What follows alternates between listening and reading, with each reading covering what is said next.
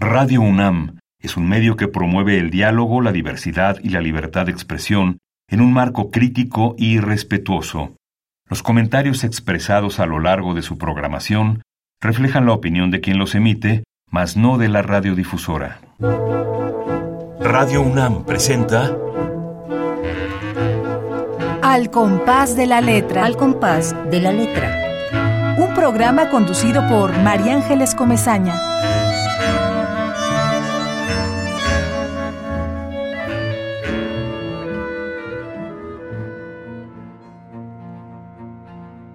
¿Estamos en México? Mi padre entró en la cueva del humo.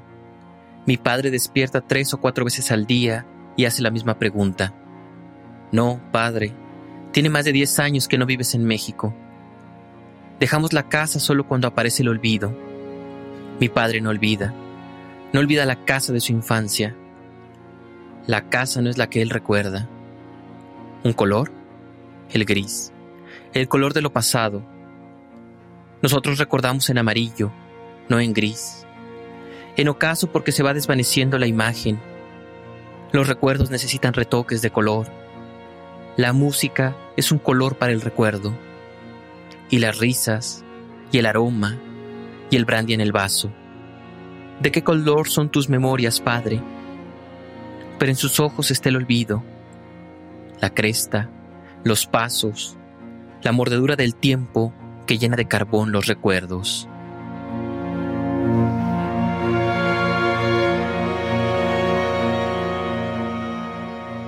Hoy, muy buenas tardes, queridísimos amigos. Este jueves nos abre la puerta a otro poeta espléndido que nos acaba de dejar así con la piel de gallina al escuchar su poesía. Bueno, soy María Ángeles Comezaña, como siempre, súper emocionada, súper contenta de tener esta ventana abierta, de, de, tener este ratito dedicado solo y únicamente a la poesía y a sus creadores. Acabamos de escuchar a Ismael Betancourt, a quien le doy la bienvenida las gracias por estar hoy aquí con nosotros. Muchas gracias, Ismael. Qué gran poema nos acabas de leer. Muchísimas gracias. Muchísimas gracias a ti, María Ángeles, por permitirme estar contigo y con tu público. Eh, muchas gracias de verdad por este recibimiento. Pues maravilloso que estés con nosotros y bueno, ya, ya, ya sentimos que vamos a entrar en, en, tu propio mundo, en tu propio universo, que lo plasmas con enorme talento y una sencillez y dices cosas que nos llegan a lo más, a lo más profundo, de verdad, nos, descubres dentro de nosotros mismos una serie de, de, cosas importantísimas para nuestra vida y para el camino que estamos, en el que vamos todos. Entonces, bueno, yo te saludo, Ismael, saludo también, como siempre, a todos los que están. Esta ya es una tertulia poética. Invitamos a quienes no sean parte de la tertulia que se se inscriban escuchando este programa cada jueves. Allá está Ramiro Ruiz Durá. Ramiro, sabemos que estás oyéndonos. Un abrazo enorme. Además de poeta, que ya es parte de este programa, él escucha al compás de la letra y, se, y, está para escucharte a ti, Ismael. Lo mismo que a Azucena y toda su familia, a la vieja usanza, frente al radio, escuchan, sintonizan con Radio UNAM a las seis de la tarde todos los jueves. Allá está también Esther Valdés, está Pablo López en Tlalpan. Pablo, te va a gustar muchísimo la poesía de Ismael. Pon atención a su palabra y a todo lo que él dice porque vale muchísimo la pena. Y a todos los que nos están escuchando, Mayolí también, Mayolí Treviño está allí, es parte de esta tertulia. Bueno, pues eh, vamos a empezar. Ismael Betancourt leyendo la pequeña semblanza que tiene muchísimas aristas importantes de tu trayectoria, para que todos sepan con quién vamos a, a, estar la tarde de hoy. Muchas gracias, María Ángeles. No, gracias a ti, Ismael. Ahí les va. Ismael Betancourt nació en la Ciudad de México el 10 de marzo de 1980. Es estudiante de la maestría en literatura y creación literaria en el Centro Cultural de la Casa LAM, es licenciado en informática administrativa por la Universidad Tecnológica de México y también licenciado en creación literaria por la Universidad Autónoma de la Ciudad de México. Cursó el diplomado de creación literaria de la Escuela de Escritores de la SOGEM, o sea, Has estado en todos los grupos, mi querido Ismael. qué, qué, bárbaro, ¿no? Acabaste con uno y entraste en el otro y luego en el otro. que no se diga más. Y te fue muy bien, ¿eh? Porque mucha gente que se mete a estudiar tanto, tanto, luego este, se, se, se mete como en una especie de, de, corsé y, y, cuesta romperlo para escribir como, como tú escribes y a ti no te costó, pero ni para nada. Bueno, sigo diciéndoles, queridos amigos, ha participado en lecturas, en recitales de poesía colectiva. Desde 2010 sus poemas han aparecido en diversos medios impresos como la revista cultural La Pluma de Ganso. Por cierto, Ramiro Ruiz Dura forma parte de este grupo de La Pluma de Ganso. En los años 2010 y 2011 la revista de literatura Los Bastardos de la Uva en el año 2010, el diario El Financiero en 2011. Algunos de sus poemas aparecen en los libros colectivos Poemas de la Escuela de Escritores de la SOGEM para la onceava Feria Internacional del Libro en el Zócalo y en 2011 y Poesía de la Pluma 5 en 2012 ganador del concurso para publicación de obra por parte de la Secretaría de Cultura del Gobierno del Estado de México en el 2017 por su libro Memoria de las Hojas, que es un libro espléndido que yo ya leí. Si es el que tú me mandaste, Ismael, ya me lo leí todo y ya me, quedé muy, muy emocionada. Bueno, eh, ha impartido talleres de creación literaria a jóvenes y adultos de diversos sectores. Esta es la trayectoria, pequeña trayectoria escrita aquí que nos mandó Ismael Betancourt y yo te, ahora sí te doy el micrófono, Ismael, y te, y te pido que nos cuentes algo obvio, que siempre es obvio, pero siempre es distinto. ¿Cómo empezó tu amor por la poesía? ¿Cuál fue este primer, digamos, eh, eh, impulso que te hizo pensar que tenías que escribir como escribes. Cuéntanos, Ismael. Muchas gracias, María Ángeles, y nuevamente agradecerte a ti y a todo tu público que nos están sintonizando. Y bueno, platicando un poco acerca de los inicios, fíjate que es curioso, yo pienso que mis, inicios en la poesía tienen mucho que ver con mi madre. Eh, mi madre tenía esta costumbre de hacernos acrósticos con los nombres de sus hijos.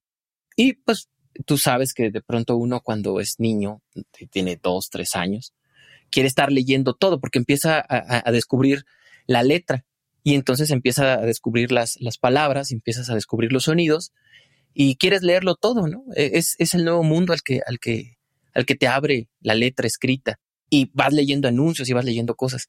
Y yo me acuerdo, y, cuando escuché esto, mi madre probablemente me, me, me va a, regañar tal vez, porque me acuerdo que ella tenía una, una caja, una caja con llave, una caja secreta, pero ella no sabía que yo, yo sabía dónde estaba la llave.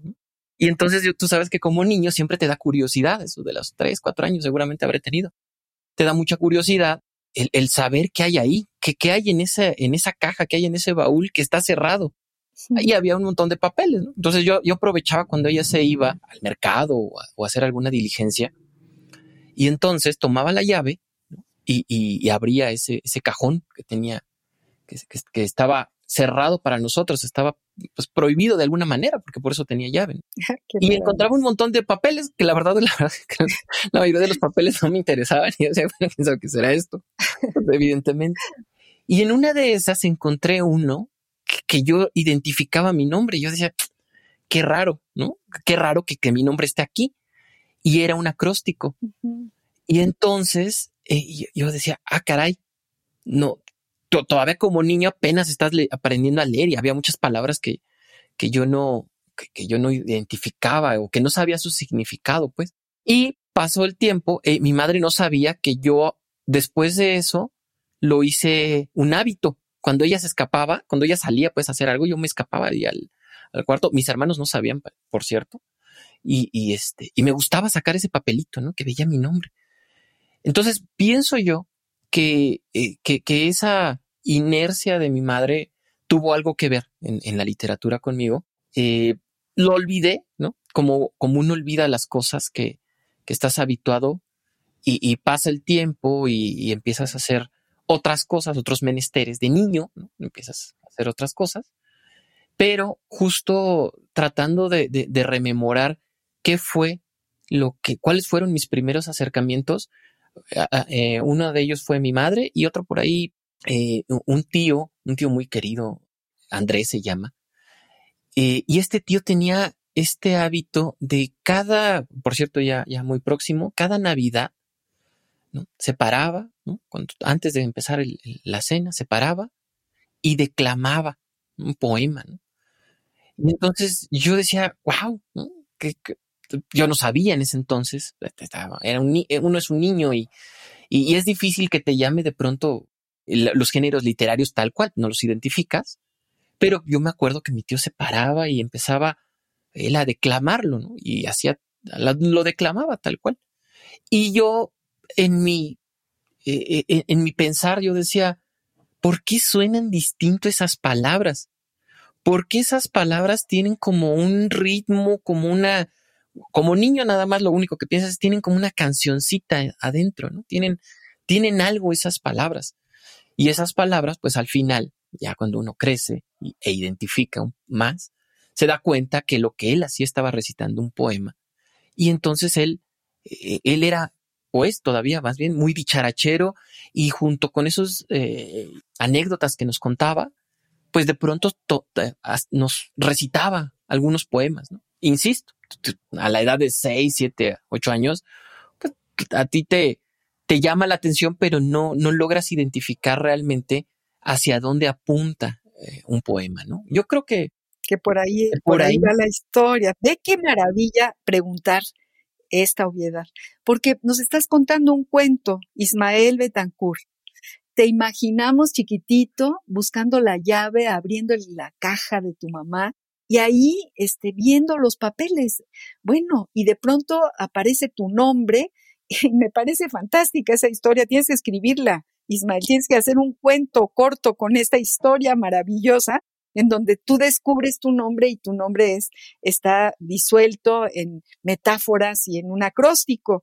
Bueno, los acrósticos sí son, para mí son tan maravillosos que ahí les voy a contar una cosa mía, un pequeño paréntesis. Eh, en, el, en el movimiento estudiantil de 1968 decidimos tres amigas vender acrósticos porque íbamos a botear y sacábamos muy poco dinero. Entonces decidimos sentarnos en un, en un, en un pequeño escritorio ahí en el patio de la Escuela Nacional de Antropología y poner ahí que vendíamos acrósticos. Eran muy baratos, la verdad.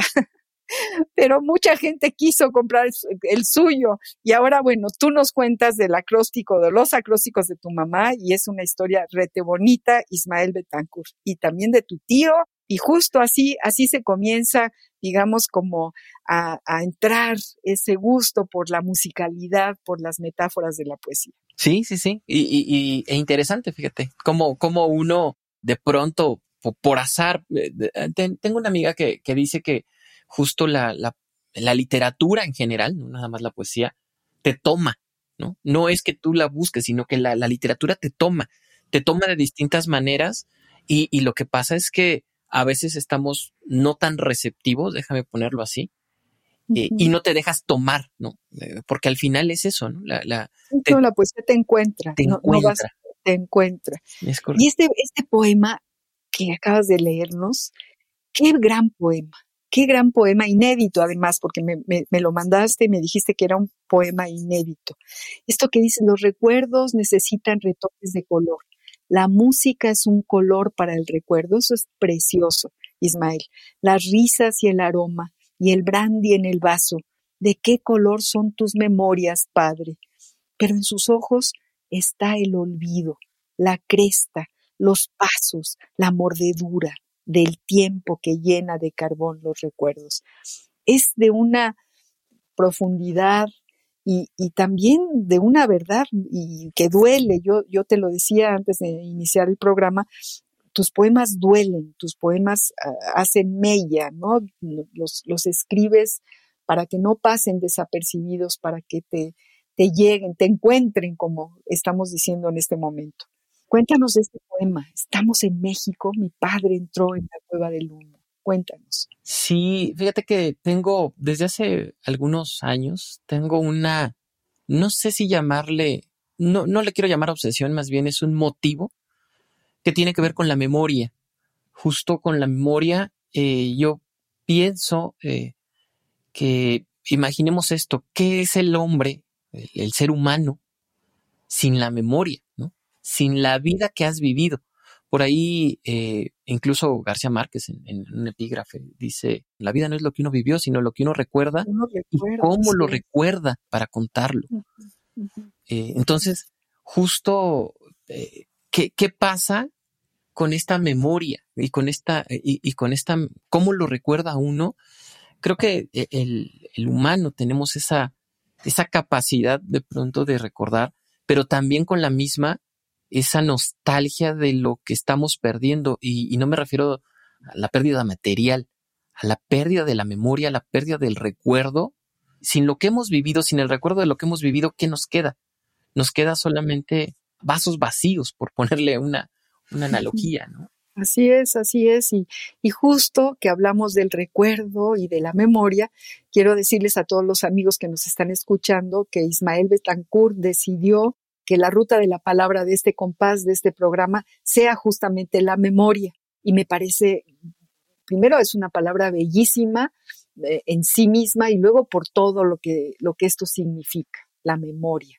Vamos al diccionario del español de México a ver qué nos dice sobre esta palabra para que tú sigas, Ismael querido, hablándonos de tus memorias y leyéndonos poesía. Vamos a ver qué dice el diccionario del español de México del Colegio de México.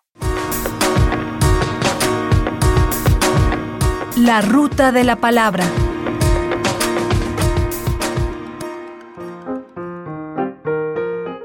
Memoria.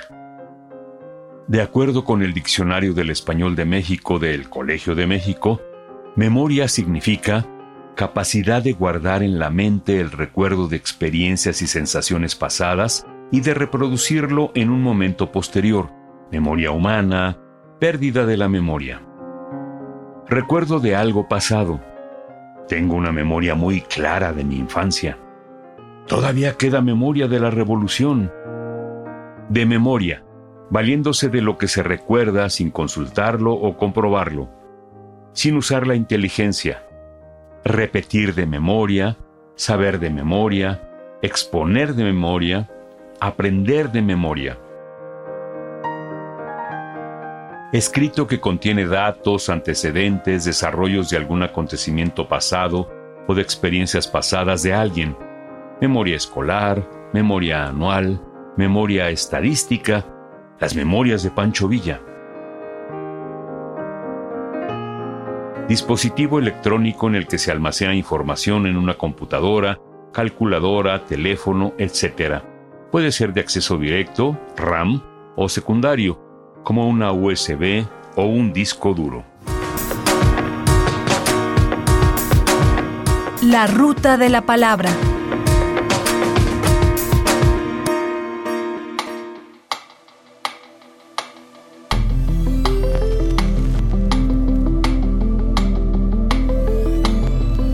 Al compás de la letra.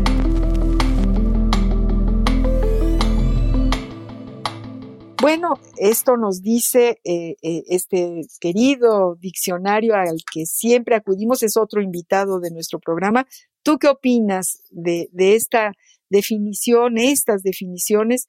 Y síguenos hablando de, de tu memoria, Ismael Betancourt. Fíjate que muy interesante, María Ángeles, porque dentro de la propia definición y de los ejemplos está la pérdida de la memoria. Es decir, la memoria es algo que vamos construyendo, porque al final es parte de, nuestra vida, de nuestras experiencias, y lo, atesoramos, pero lo perdemos, ¿no? Es, eh, y, y, cuando lo perdemos, muchas de esas memorias dejan un hueco. Y ese hueco, de pronto, era lo que, lo que yo decía. Eh, eh, cómo, cómo uno pudiera llenar ese hueco y tal vez uno llena esos huecos, seguramente algunos de nuestros escuchas les ha pasado, llenas ese hueco con algo que piensas que, que, aconteció, pero realmente no lo sabes. Y entonces aquí viene una pregunta, ¿realmente es lo que vivimos o lo que recuerdas? Como decía por ahí eh, García Márquez, ¿no? En, su, en su eh, epígrafe. Entonces, eh, está interesante y si me lo permites, voy a leer un fragmento de poema que busca hacer un diálogo con el primer poema que, que hablamos en la, en la, con el que abrimos el programa. Adelante, adelante. Ismael Betancourt. Yo también estoy olvidando. Heredé la desmemoria de mi padre. Este mar que cambia, transcurre y se llena de agua en los recuerdos. He olvidado muchas cosas. Tampoco sé si las que recuerdo pasaron como lo digo. Un día también tendré golondrinas en los ojos. Un día olvidaré. Entonces buscaré en los cuartos y veré los retratos vacíos. Uy, qué, qué bello poema. Y efectivamente es como el, es un puente, es una continuación del que nos leíste al principio. Fíjate, yo también estoy olvidando. Heredé la desmemoria de mi padre. Este mar que cambia, transcurre y se llena de agua en los recuerdos. Es que sabes que además eh, escribes muy bien, entonces es como redondo, vas, vas metiéndonos en, en tu ritmo, en tu compás, eh, y, todo eso volvemos a, lo mismo, ¿no? Eh, nos, nos, llena de, de, una atmósfera, nos permite sentir la atmósfera que a ti te lleva a escribir estos poemas, el primero y el segundo. Y vamos ahorita que nos queda en el oído y en la memoria, hablando de memoria, esto que nos acabas de leer, Ismael Betancourt, vamos a música y vamos a una canción que a lo mejor no es de tu generación, es un poco antigua eh, eh, y es para mí vigente y extraordinaria, que se llama Te recuerdo Amanda y que la canta ni más ni menos que el grandísimo Víctor Jara. Te recuerdo Amanda.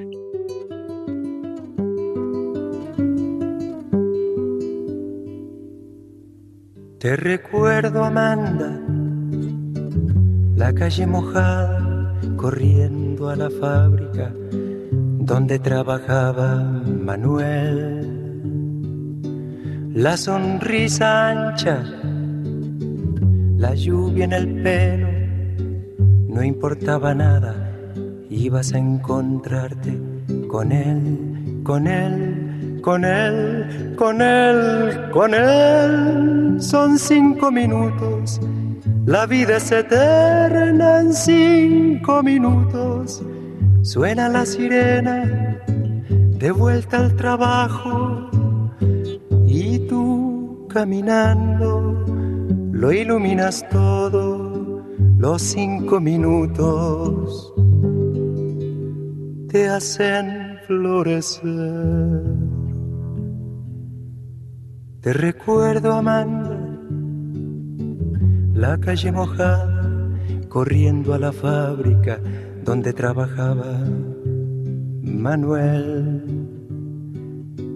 La sonrisa ancha, la lluvia en el pelo, no importaba nada.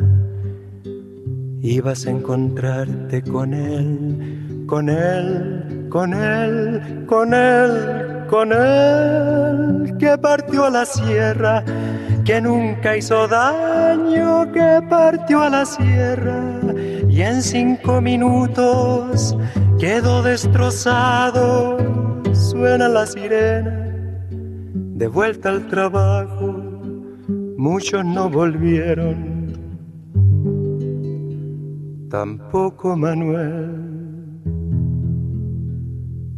Te recuerdo, Amanda, la calle mojada corriendo a la fábrica donde trabajaba Manuel.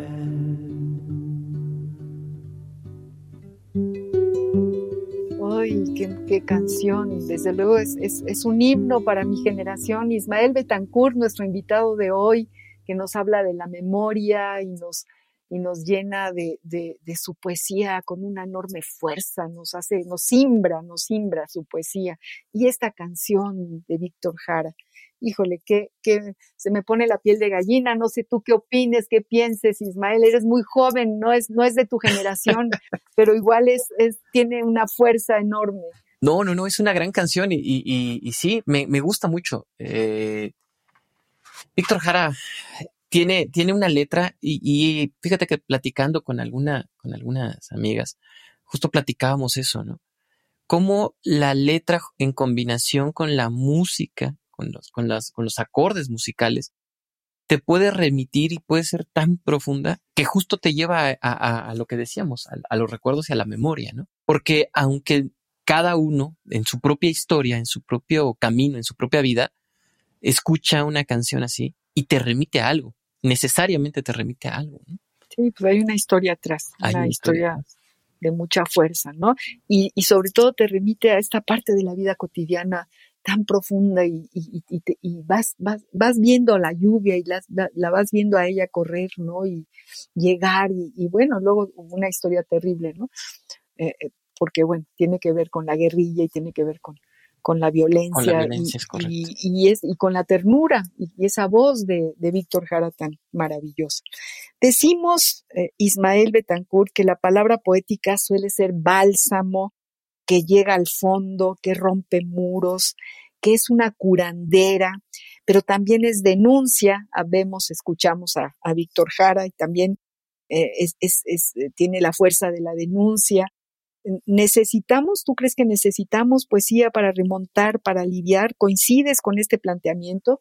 ¿Te cura la poesía? Porque tú aquí tienes una poesía catártica de, de, lo que hay atrás. Siempre hay una historia atrás de lo que escribimos, de cada poema. Cada poema es un mundo en sí mismo. ¿Te cura la poesía? Fíjate que esa es una pregunta que no sabría decirte si cura o te hace más profundas ciertas heridas. Y, no lo digo en, en, mal agüero y no lo digo para que no la lean, al contrario. Lo digo porque muchas veces la poesía genera incógnitas, preguntas. Más que una respuesta, genera duda. La, literatura en general, eh, de pronto hay literatura que te incomoda, pero si te incomoda es que hay algo o te mueve, ¿no? Por ponerle, tal vez incomodar no es la, palabra, pero si es, te mueve, te simbra, te, te saca, te destierra. Te conmueve. Y te Hablando de las palabras, te conmueve. Es correcto. Entonces, eh, yo, yo no, no, fíjate que no sabría decirte si cura. Pienso sí que al menos te muestra algo que no habías visto. Te, muestra otro panorama. No, no, sé, seguramente muchos de tus eh, radioescuchas en algún momento de, de, la vida, del día, cuando están desesperados. Yo hago eso, déjame decirte, cuando tengo alguna, alguna preocupación, tomo un libro al azar y abres así al azar, ¿no? La palabra que te encuentras. A veces coincide con que hay algo ahí eh, y tiene que ver con la serendipia de lo que tú estás buscando, ¿no? Entonces, en ese sentido, eh, yo pienso que la poesía es eso. La poesía genera esos, eh, esas incógnitas que posiblemente te lleven a, descubrir nuevos mundos, como la, lo, hace la literatura, pero justo yo creo que va por ahí. Yo creo que más allá de todo, te, muestra otra visión, ¿no? Eso, eso, eso pienso de, la literatura y de la poesía. Coincido contigo, Ismael Betancourt, nuestro poeta invitado eh, la tarde de hoy. Eh, hay una, una, una ida y vuelta, porque por un lado dices, bueno, te genera preguntas, ¿no? Pero te lleva a preguntas o te da respuestas que te llevan a preguntas, que eso es lo que es tan bello y tan maravilloso de la literatura y de la poesía en particular es una especie de, de I Ching, ¿no? De, de, de, es un, de oráculo. Finalmente, esto que dices que es muy, hasta, hasta como juego, ¿no? Recuerdo que de pronto jugábamos a hacer preguntas y abríamos así al azar cualquier página de cualquier libro de poesía, y teníamos un montón de libros, y, y, y, en esa página había una respuesta y tenía que ver de alguna forma con lo que uno estaba preguntando es como magia, pero un poco las metáforas te dan esa posibilidad de irte por distintos ríos eh, y, llegar a distintas orillas. la misma metáfora, el mismo poema. Y, sí, tienes razón, te genera eh, conciencia, desde luego, y a veces este, la conciencia te lleva a, verdades que, a veces no nos gustan. Pero, pero en general eh, es yo sí, sí creo que es una curandera la poesía. Y, fíjate que comentas, bueno, utilizaste el I Ching, y eso además me remite y me lleva a la memoria y me, y me genera, eh, utilizaste eh, estas palabras, que además me mueven. Déjame contarte algo ya muy, muy personalísimo, o bueno, contarles en realidad. En estos días es el aniversario luctuoso de, un gran amigo y un gran poeta, maestro para mí. Si, si alguien puedo decir que, ha sido mi maestro en la vida, eh, eh, fue Oscar Wong, el poeta Oscar Wong. Este, justo estamos en estos días de, en, su, en su primer aniversario luctuoso. Y, tocando un poco lo, que comentas, ¿cómo es que las palabras nos remiten a, cosas, ¿no? Que, era lo que estábamos hablando, cómo nos traen a la memoria y cómo nos traen a la, a la, a la vida nuevamente estas palabras, ¿no? Cómo la poesía tiene esa, esa imagen y ese poder de evocarnos nuevamente eh, lo vivido. Así es, Ismael querido, así es. Por eso es tan importante la poesía, de verdad es importantísima nuestra vida, nos acompaña, nos da respuestas, nos hace sentirnos personas, nos, nos simbran en el piso sus, sus metáforas, sus versos. Y, quiero que nos leas eh, de este libro que me mandaste, que yo lo imprimí completito, que se llama Memoria de las hojas. Y pensé, bueno, voy a ir leyendo poco a poco y voy a ir imprimiendo nada más lo que me parezca ah, importantísimo para el programa. Y bueno, la verdad es que lo subrayé todo, todo me pareció importantísimo, desde el título, Memoria de las hojas. Léenos, por favor, Ismael Betancourt, los poemas que tú quieras de este libro, o los que si tienes otros preparados, pero es que este libro a mí me parece que, es muy contundente, es poesía mayor, lo que tú estás diciendo aquí empieza y termina, no le sobra ni le falta ninguna de las palabras que tú eh, eliges y que tú escribes. Léenos poemas de Memoria de las Hojas. Muchas gracias por tus palabras, María Ángeles. Voy a leer un par de poemas de justo de ese libro y justo como, como les comentaba, para mí la memoria tiene, tiene mucho que ver con, con el ser humano. Y al final, pues lo que, lo que tenemos es, eh, a lo que tendemos es a rememorar. Mi destino está en tus ojos. He vuelto al día, a la serenidad de la flor. He vuelto rebosado de gusto al saberte cerca, al voltear la vista y sentirme dentro, casa iluminada con tu risa. Si te hubieras ido, si no estuvieras a mi regreso, te buscaría en lo más entrañable, en las aladas florescencias de las ostras. Si te hubiera sido, casa que flota sobre sus cenizas, hubiera desterrado los ojos de cordura y los labios crasitando en la borrasca se despeñarían sobre el filo de la madrugada. Ah, pero estoy aquí, parado en el amor, hacinado en el balcón de la armonía. Era la mano y el rostro que emergen del silencio era la ráfaga de caricias que se extienden por tu cuerpo de hoja, de fruto dulce y maduro. Era la misma postura inscrita en piedra, era la roca cristalina de la memoria, era, sin lugar a dudas, la mancha de tinta extendiéndose en los dedos temblorosos del deseo. Nada impedirá que la tierra gire, nada apaciguará mi sed delirante de ciclón.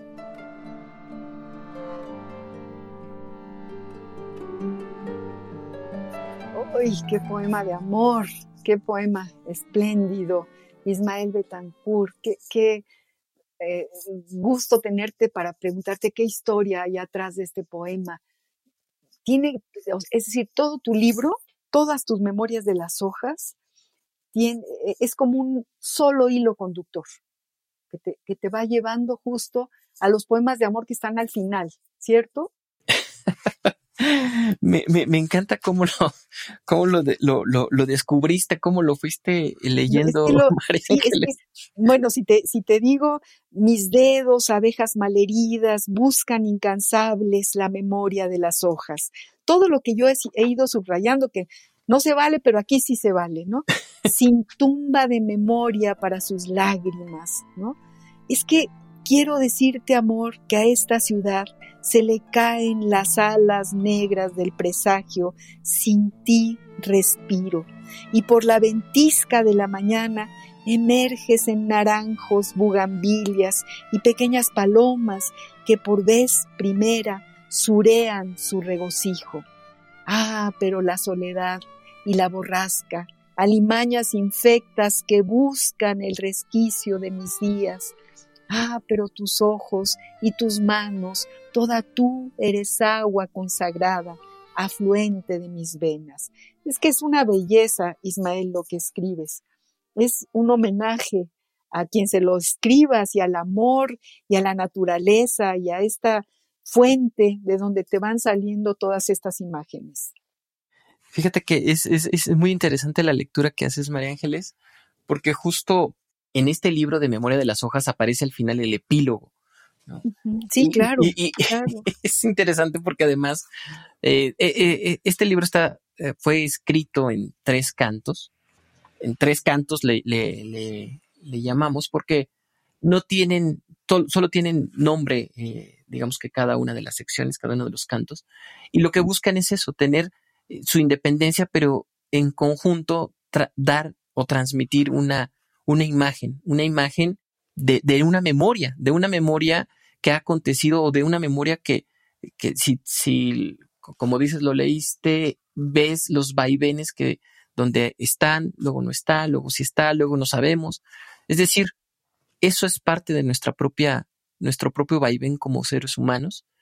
Y, y de pronto, pues sí, está, hay algunos poemas eh, amorosos, muy amorosos, pienso yo, que, le cantan, que buscan cantar justo a, esa memoria y a esa, eh, decía Oscar Wonka, a esa diosa o esa musa, ¿no? A, a algo, alguien busca cantar. Quiero decirte que tuvimos a Oscar en nuestro compás, es parte de este programa de estos cinco años.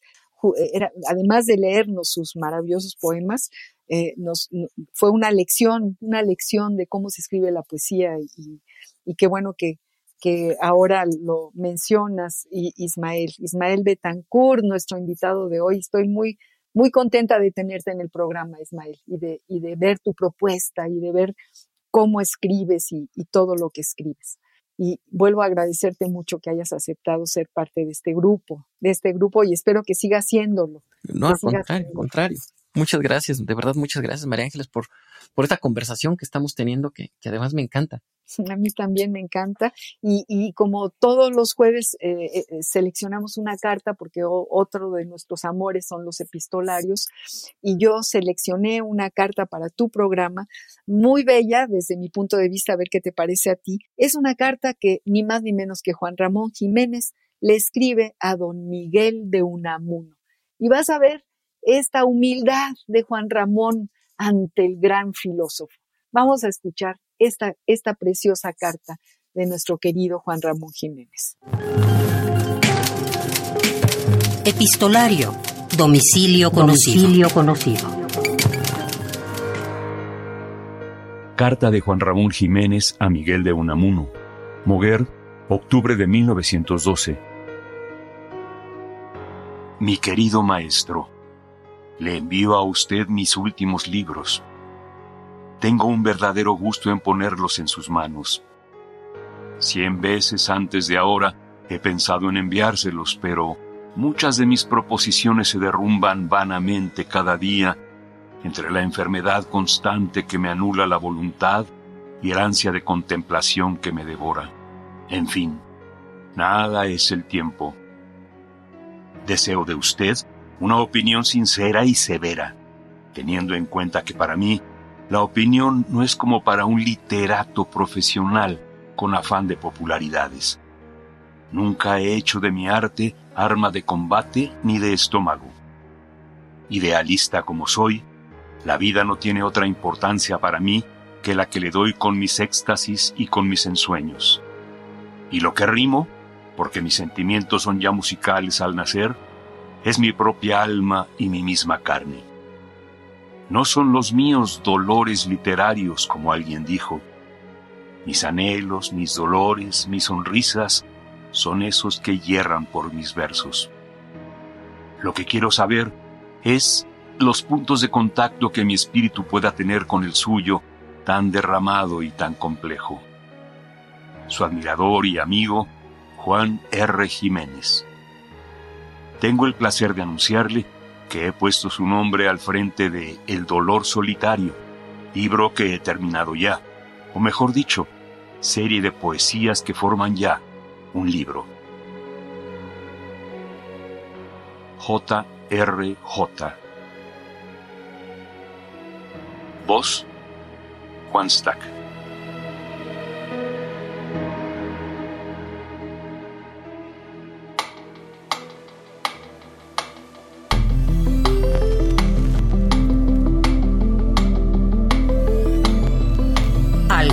De la letra.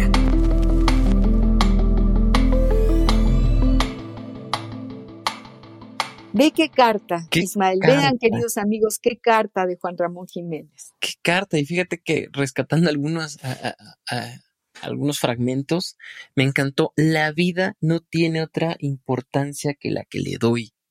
Exacto. Me, me, me Exacto. gusta. Y, y ese, y como dices, esa humildad de, de, de Juan Ramón Jiménez. Esta, es Sí, muy, muy bella, muy bella la, la selección epistolar. Dice, idealista como soy, la vida no tiene otra importancia para mí que la que le doy.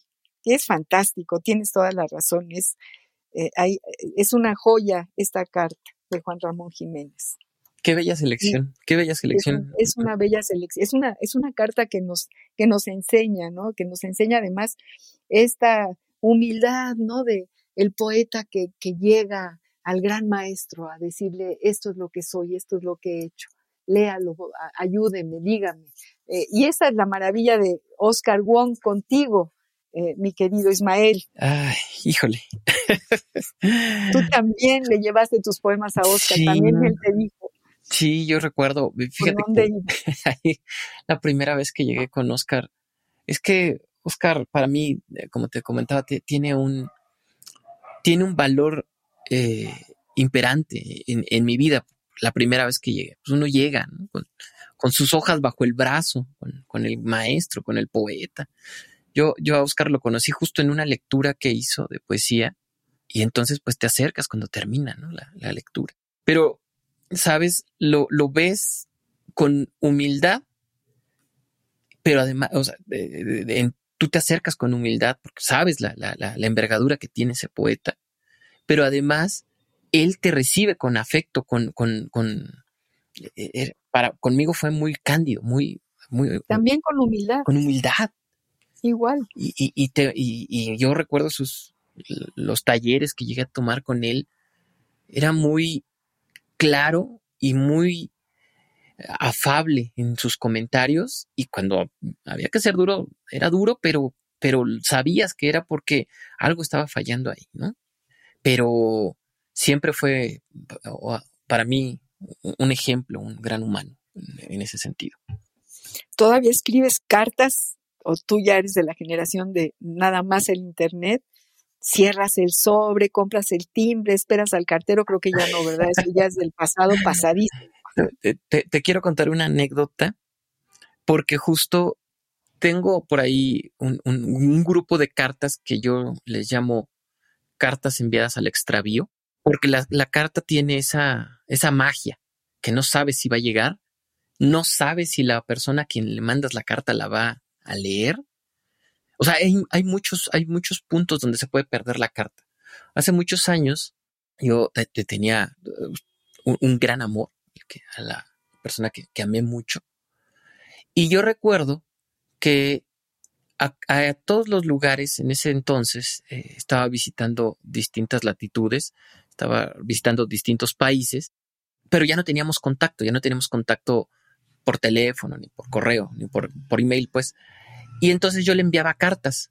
Le enviaba cartas desde, recuerdo, algunas fueron desde El Salvador, desde, desde Costa Rica, Cuba, Estados Unidos, que nunca supe a ciencia cierta si llegaron. Entonces, eh, pero yo me acuerdo que vertía eh, en, esa carta, buscaba un poeta, un, poeta local, un poeta que yo no hubiera visto en, en la, en, en las librerías aquí en México, de estos poetas que publican de manera local, buscaba un poeta local un libro, lo compraba, compraba dos, y seleccionaba un poema, y, y ahí me perdonará el poeta, pero la verdad es que arrancaba ese poema y lo mandaba en un sobre desde ese país, con un timbre de ese país, al extravío, pues, a esta persona, con la intención de que si un día volvía a ver a esa persona, yo le iba a entregar el resto del libro, ¿no? Después con él. Ay, qué, maravilla. qué historia, qué historia, Ismael. ¿Y qué pasó? Nunca, nunca la volviste a ver. es, es esa, historia ha sido muy compleja, fue, muy compleja más bien, fue muy compleja en su momento. Los libros finalmente llegaron, o sea, finalmente le llegaron los libros. Sin embargo, bien a bien, pienso, tengo, tengo la, la, intuición de que las cartas se extraviaron justamente en el, en el, en el camino, ¿no? en el envío. Pueden pasar muchas cosas, o puede ser que tardaron tanto en llegar, porque también eso llega a pasar, tardan tanto en llegar que. Antes llega, antes tardaban muchísimo, efectivamente era todo. Y era muy bonito esperarlas. Sí, sí, sí, sí, sí. Y, y, fíjate que hablando de las cartas, yo recuerdo que mi padre nos escribía cartas. Mi padre hubo un tiempo, justo de los primeros poemas eh, que estaban, están escritos a mi padre, nos mandaba cartas. ¿Por qué no nos lees? Léenos, léenos, léenos más poemas, Ismael. Claro. Queridos amigos, estamos con Ismael Betancourt, un poeta joven, espléndido, que nos trae aquí una propuesta nueva, distinta, y, como siempre nos emociona muchísimo. Vamos a escuchar más poemas de Ismael Betancourt. Voy a leer un poema que se titula Atardecer de alas de jilguero y tiene un epígrafe de Olga Orozco. Desde lo más callado de nosotros emigran esos lentos cortejos para poblar, lejanos, la inviolable comarca donde habita nuestro propio destino.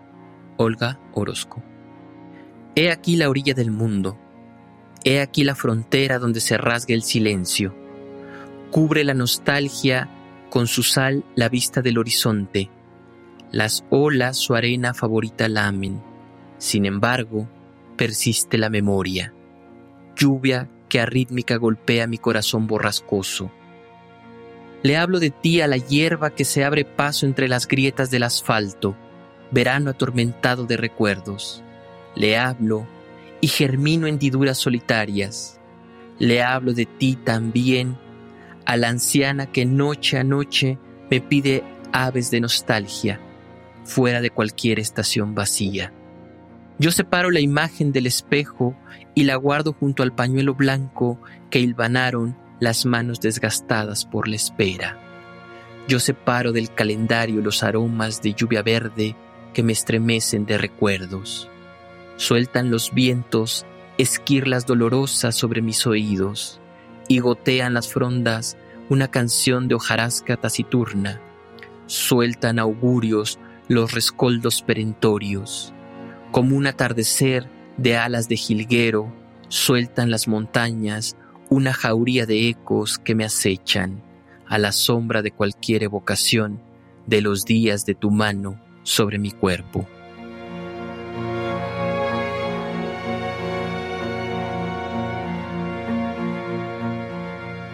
Qué poemas, Ismael que nos queda como la resonancia, como la, el ritmo, la música. La, vuelvo a decir redondo, redondo, empiezas y, terminas donde empiezas y, nos encanta. Y también es de memoria de las hojas este poema, porque ya lo leí yo con esta, con esta, eh, el epígrafe de, de, de Orozco, ¿no? También es de, tienes como todo un paisaje, paisajeas, todo tiene que ver con hoja que trémola, complacida, si la toco surge esta sed de mil años por beberte enrarecida. Eh, te siento como en una selva, como, como en el, entorno de, algo muy frutal, muy, muy floral. E, e, esa sensación me da, y tienes como enumeraciones muy precisas vas enumerando, enumerando, enumerando hasta caer justo en el centro de lo que nos quieres decir. Y eso me, me, me, encanta, eso es parte un poco del oficio, del oficio que te, que te has hecho a lo largo de tu, de tu vida como escritor, Ismael. Gracias, gracias, eh, María Ángeles. El, epílogo, Luciérnaga herida, el epílogo también es precioso. ¿Qué nos vas a leer? Fíjate que justo, justo has dado en el blanco. Eh, vamos a leer Luciérnaga herida. A veces solo la alucinante congoja era lo que me tocaba mi pecho. A veces una noche serena de los días de verano que resoplaban su aire tras la nuca. A veces era solo el incendio o la frialdad del mundo vertida sobre mis manos. Yo reconocía dentro de los remolinos de agua los mensajes que me llegaban desde otras tierras lejanas, tal vez donde ni siquiera había un canto para mí. Ya a solas, en la noche, en la orfandad del pensamiento, oteaba aquellas huellas de manglares y rocas que había encontrado durante el día. Amaba todos los lugares lejanos, las lenguas que no conocía, pero que, sin dudarlo, traerían a mí llamas de raíces nuevas. Al amanecer, una ola de canto se aproximaba para llevarse en su marea todos los recuerdos, y en su lugar solo quedaba una música breve, de la cual no logro recordar su melodía. Fue entonces que supe que cada mensaje distante, que cada país lejano eran un mismo aroma. Más tarde, en el avanzar artero del tiempo, en el ruin caminar de los años dejados de la infancia, te encontré, perdida en la noche, luciérnaga herida. ¿Quién eras tú? que desplazaba el follaje para guarecer su tímido manto de anteriores primaveras. Como alguien que vuelve de otro tiempo, que retorna de otra ciudad, te encontré jugueteando en las ramas ocultas de la madrugada. ¿En qué remoto rincón de ti misma te encontrabas? ¿En qué cuento de naufragios extranjeros dejaste oculta tu arpa? Tú aún no respondes, porque ya ha cantado el alba y nuevamente debo abrir los ojos y contar nuevamente los pasos que me lleven a esa a esas islas lejanas, a esos navíos que aguardan en los labios para llegar a aquella remota tierra donde aún crecen los naranjos.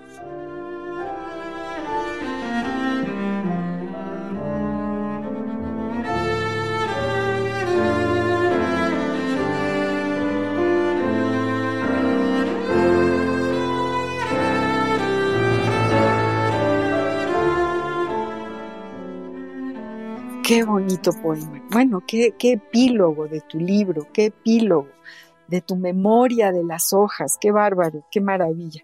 Me encanta, me encanta. A veces solo la alucinante congoja era la que tocaba mi pecho. A veces una noche serena de los días de verano que resoplaban su aire tras la nuca. A veces era solo el incendio, la frialdad del mundo vertida sobre mis manos. Es que vas metiéndote, ¿no? Vas preguntándote justamente, preguntándote y, haciendo esta enumeración bellísima de, del camino, de la historia. Es increíble, pero cada poema trae detrás, vuelvo a repetirlo, creo que ya lo dije al principio del programa, una, una, historia enorme, es, es como la historia de la humanidad, de la naturaleza, eh, en una sola gota, ¿no? Que es el, poema. Mi querido Ismael, te felicito muchísimo eh, eh, por tu poesía. Y no sabes qué gusto me da tenerla y, seguirla leyendo. Dinos dónde podemos encontrarte. Dinos si tienes algún, alguna página, dile al público dónde pueden seguir, seguir leyéndote, Ismael. Muchas gracias, María Ángeles. Sí, tengo, bueno, ya saben, la, la, clásica página de Facebook. Me encuentran como ismael.betancourt.mx. Así me encuentran. Este, y bueno, ahí ya, de ahí están las, las distintas redes. Ahí eh, yo estoy subiendo algunos, algunos proyectos, algunas lecturas que estoy haciendo con, con algunos eh, amigos, compañeros poetas. Ahora en pandemia, pues de manera distante, entonces los buscamos conjuntar y, a partir de ahí también eh, es interesante eh, este, este ejercicio porque además es un ejercicio no planeado, es un ejercicio donde de pronto los poemas de poetas disímiles se corresponden entre ellos, ni siquiera tienes que poner un tema y muchas veces esta serendipia que logra encontrarse en las palabras, ¿no? Eso, eso estamos tratando por ahí de hacer. Padrísimo. ¿Y estás dando algún taller de poesía ahora? No, fíjate que en este, en este literaria? sí, fíjate que en estos momentos no, en estos, en, en este último año, eh, siendo muy honesto, me he retraído, estoy tratando de escribir. Eh, tengo por ahí una, una, ah, lo, lo, había dicho por ahí, creo que en la feria del libro, tengo un tema, estoy tratando de escribir una novela eh, sin embargo, tengo un bloqueo extraño que ya había comentado en algún foro. Me detengo en la página 30. Es la tercera vez que me pasa lo mismo. eso suena magia, fantástico. Eso también está bonito, está bonito. Ahí en la página 30, ahí se cierra la puerta. sí, sí, sí, algo está pasando que, que bueno, pues ahí pasa, pero ya se desatorará en su momento sí, sí, tienes que abrirla, tienes que abrirla. Ismael Betancourt, ha sido un placer enorme tenerte hoy en este compás de Radio UNAM. De verdad, mm, no sabes cómo disfruto escuchándote, leyéndote y voy a seguirte leyendo y, y, quiero que tú ya no te despegues de nosotros y que seas parte de esta, de esta gran, ¿qué te puedo decir? Ya, ya somos un, un montón de gente que, que, nos gusta la poesía.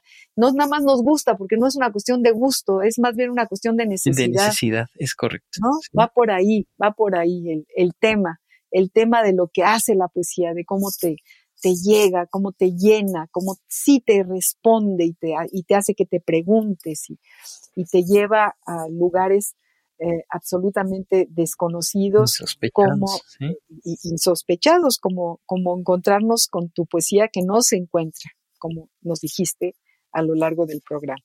Muchas, muchas gracias, Ismael Betancourt, por estar con nosotros. Muchas gracias, María Ángeles. Muchas gracias a todos por escucharnos y, yo encantado de formar parte de esta gran comunidad y de este grupo. Y, y aquí estamos. Muchas gracias. Queridos amigos, el tiempo pasa esta, este pequeñito tramo del horario de 6 a 7 los jueves nos llena de satisfacción. Se termina, tenemos que despedir el programa, no sin antes agradecerle muchísimo a nuestra productora Ivonne Gallardo, a Radio UNAM por el espacio, a todos los que nos han estado escuchando. Y yo soy María Ángeles Comezaña y los invito para el próximo jueves al compás de la letra. Radio UNAM presentó Al compás de la letra. Al compás de la letra. Un programa conducido por María Ángeles Comezaña.